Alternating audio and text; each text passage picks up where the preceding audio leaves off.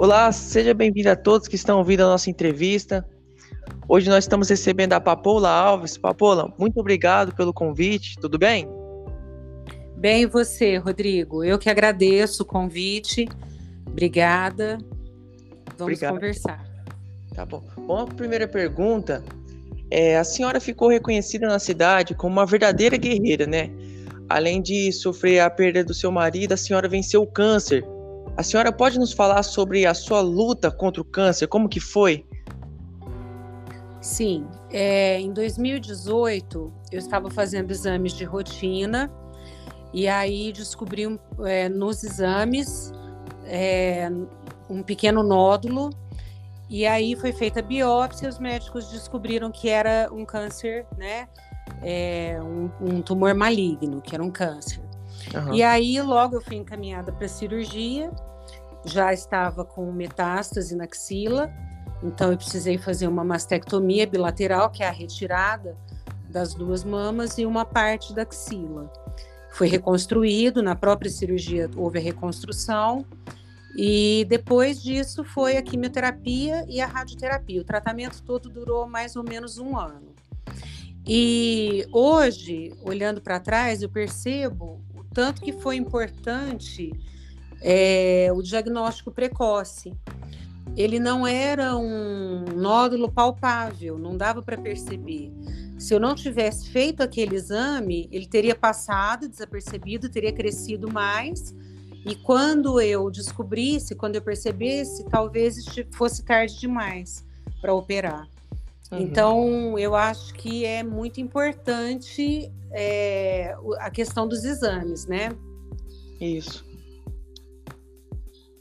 E o que é a organização Amigas do Peito? É uma organização mesmo? A senhora pode explicar para a gente mais sobre o que é, como funciona?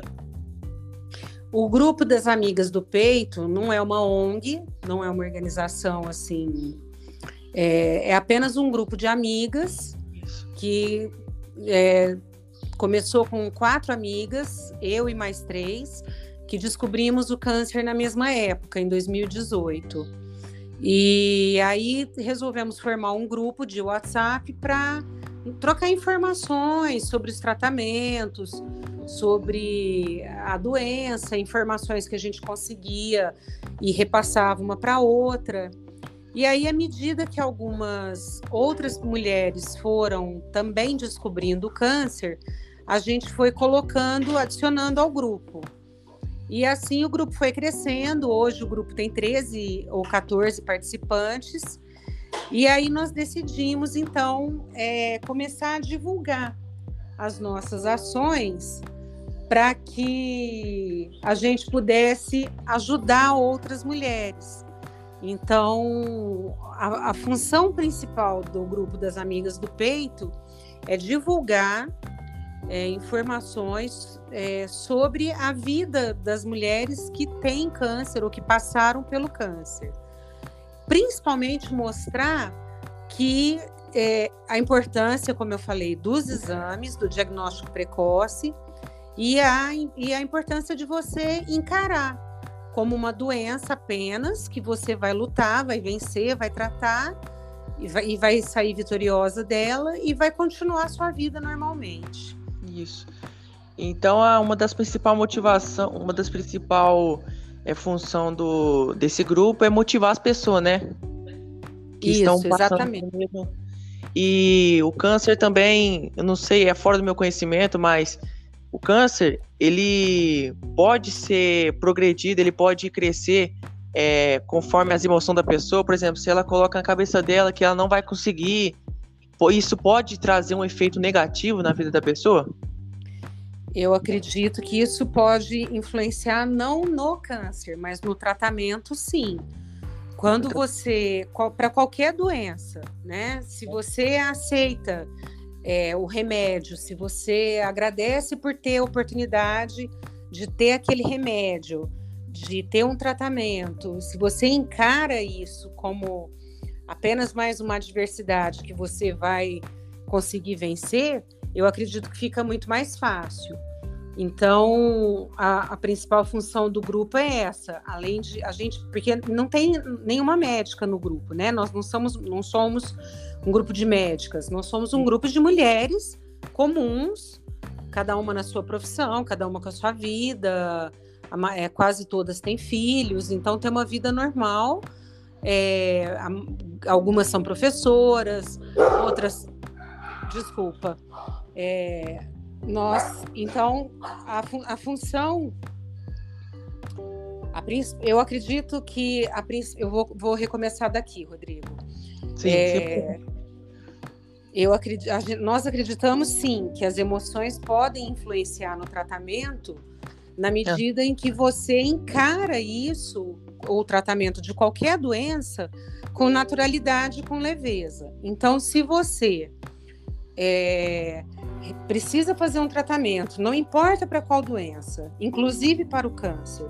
Se você recebe aquele tratamento com fé, com acreditando que você vai ser curada, com gratidão no coração por ter um tratamento, por ter a oportunidade de se tratar, de receber um atendimento médico e acredita mesmo na sua cura, eu acho que isso ajuda bastante.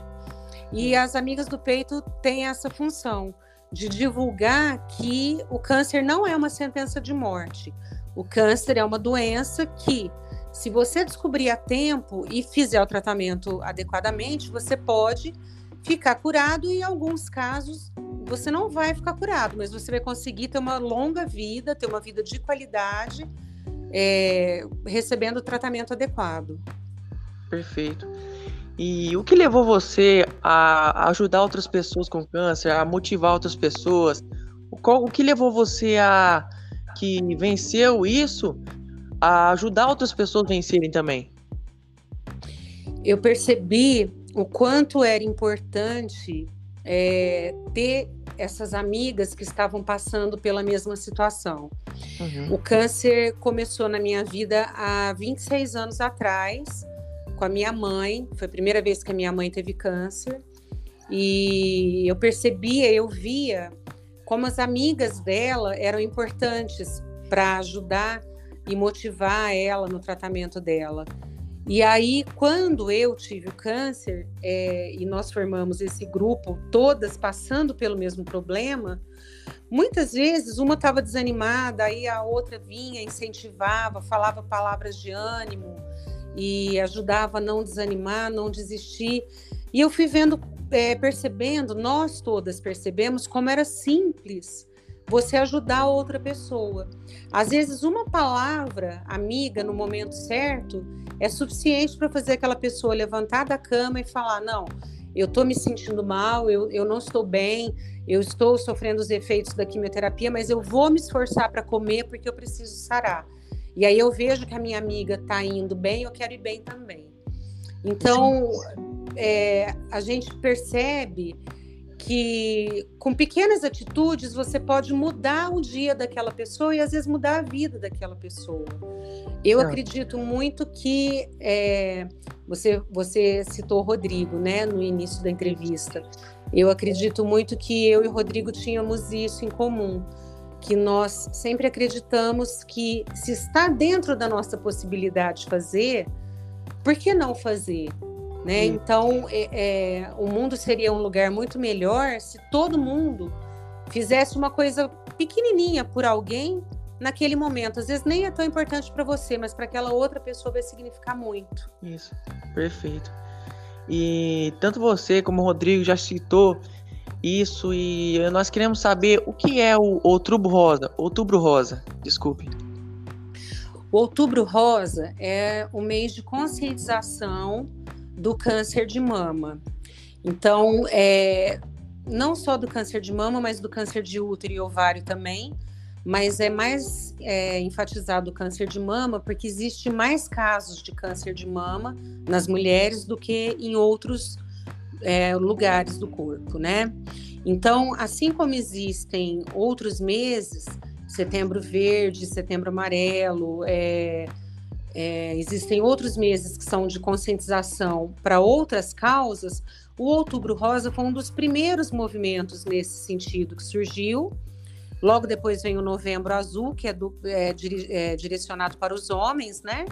Que uhum. é para a prevenção do câncer de próstata. E é justamente para lembrar as mulheres e o poder público da importância, desculpa, da importância dos exames. É para lembrar tanto as mulheres quanto o, o poder público da importância dos exames preventivos que é, é isso que pode salvar a vida das pessoas, né? Descobrir o câncer rápido, ainda no início, e fazer o tratamento adequado. E a gente vê que, infelizmente, em muitas cidades, o poder público não dá atenção para a saúde da, da população como deveria ser. Isso. Então, o Outubro Rosa é justamente para alertar também os nossos governantes da importância de fazer os exames preventivos na população para que para que a população possa se tratar rapidamente. É, como a senhora citou o nosso grande vereador Alves, tanto a senhora como a nossa cidade sofreu muito com o falecimento do nosso grande vereador. E como está sendo a vida da senhora depois dessa tragédia? É, você usou a palavra certa, né? A minha família passou por uma situação muito difícil. Foi realmente uma tragédia. Eu tinha perdido meu irmão para o Covid e 45 dias depois perdi o Rodrigo num acidente, né? É, os médicos acreditam que ele passou mal ao volante e acabou vindo a colidir. E não tem sido muito fácil, não. É, tanto para mim, quanto para o Pedro, nosso filho, quanto para o resto da nossa família.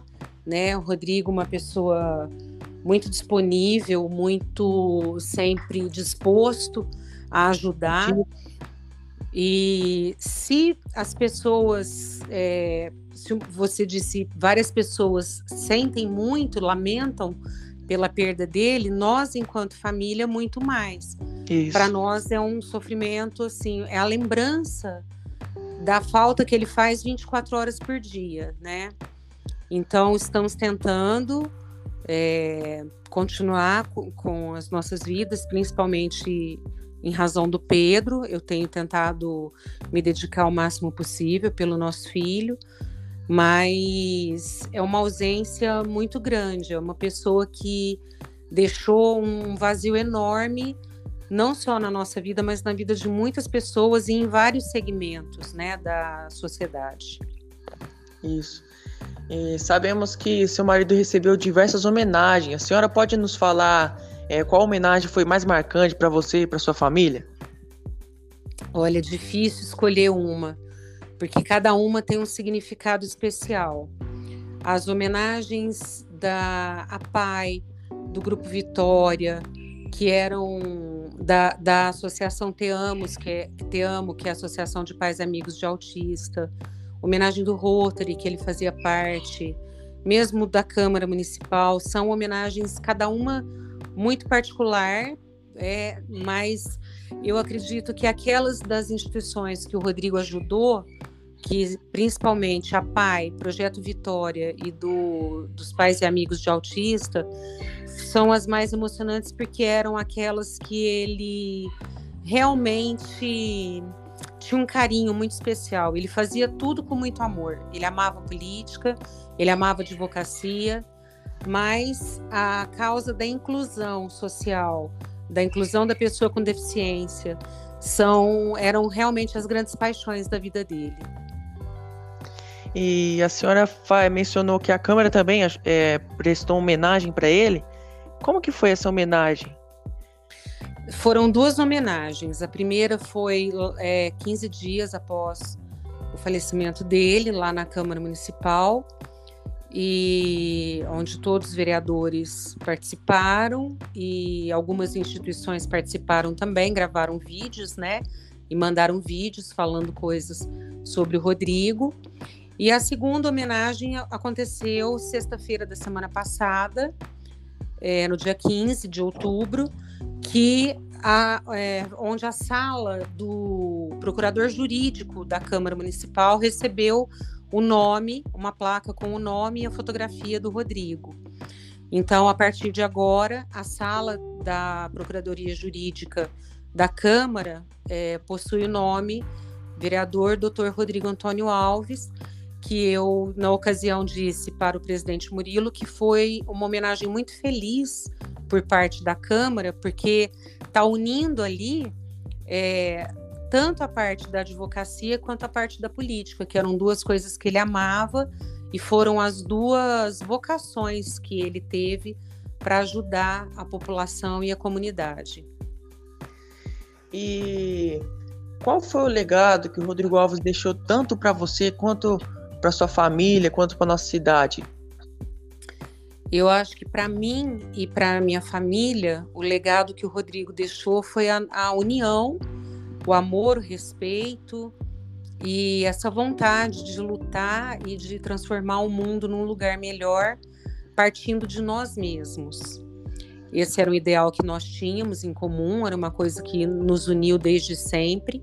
Nós sempre acreditamos que se a gente queria um mundo melhor, a gente tinha que arregaçar as mangas e fazer a gente mesmo. Até por isso que eu tenho envolvimento com as Amigas do Peito e com outros projetos que eu participo, como, como Associação de Pais e Amigos do Autista também.